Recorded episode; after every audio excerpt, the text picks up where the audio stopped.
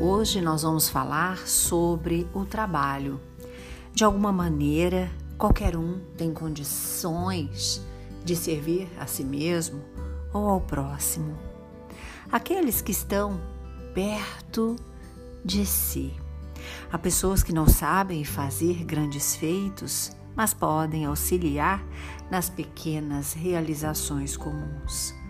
Vemos irmãos, por exemplo, que não sabem dirigir um veículo, mas podem muito bem ser maravilhosos copilotos. Enxergamos irmãos com uma estrutura psicológica que não permite que sejam médicos, mas com amor podem dar um bom banho em um convalescente, um doente. Existem companheiros que não conseguem formação na área de direito, mas sem dúvida podem fazer a verdade prevalecer na defesa de companheiros que são caluniados. Tem irmãos que não são hábeis na culinária, mas com certeza podem ser ótimas companhias e degustadores. De algum modo podemos servir em alguma palavra, no trabalho, na vida. A ociosidade é uma doença da alma e essa doença paralisa as melhores intenções. Pessoas vivem à espera da ação alheia, não acreditam na sua própria capacidade. Deus nos dá vários dons naturais, vários talentos. Há pessoas cadeirantes que são maravilhosos artesãos, excelentes pintores. Temos irmãos que não possuem braços e trabalham por seu sustento.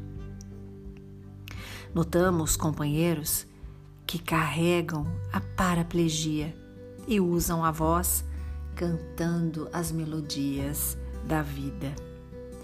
Quem procura pelo trabalho, certamente em algum momento o encontrará. Quando perguntaram ao Cristo quanto a fazer curas no sábado, o que ele respondeu? Meu pai trabalha e eu também trabalho. Cristo nunca se negou ao trabalho. Trabalhou junto ao seu pai até os 30 anos, porque qualquer um de nós poderia se dar o direito de viver às custas das pessoas, sem nada fazer, sem nada colaborar. Quem trabalha por amor, não há dinheiro que pague. E quem trabalha por dinheiro não tem amor que fique.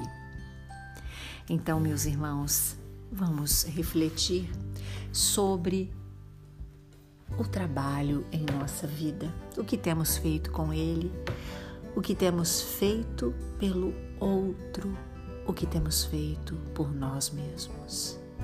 E eu convido você nesse momento a irradiar de dentro do teu coração o melhor de si, os melhores pensamentos, os melhores sentimentos, te convido ao perdão. Se tem mágoa em teu coração, coloca para fora. Não alimente isto dentro de você.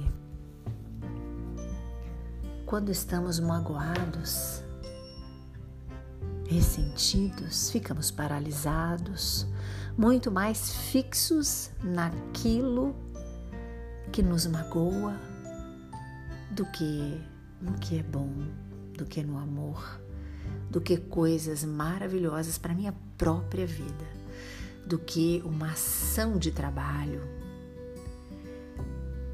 Tem um médico psiquiatra que diz que quando estamos magoados, feridos, ressentidos, ficamos remoendo esse pensamento. E isso toma 70% dos nossos pensamentos. E você já imaginou a energia de baixíssima qualidade que você está cultivando? e formando um halo ao seu redor escuro, porque gostaria de ser amado, exaltado, procurado, adorado. Gostaria que a pessoa te valorizasse. Gostaria que alguém fizesse exatamente como você pede ou espera. Mas a vida não é assim. Então, esse convite diário ao trabalho é um trabalho para o outro, mas que favorece a gente mesmo.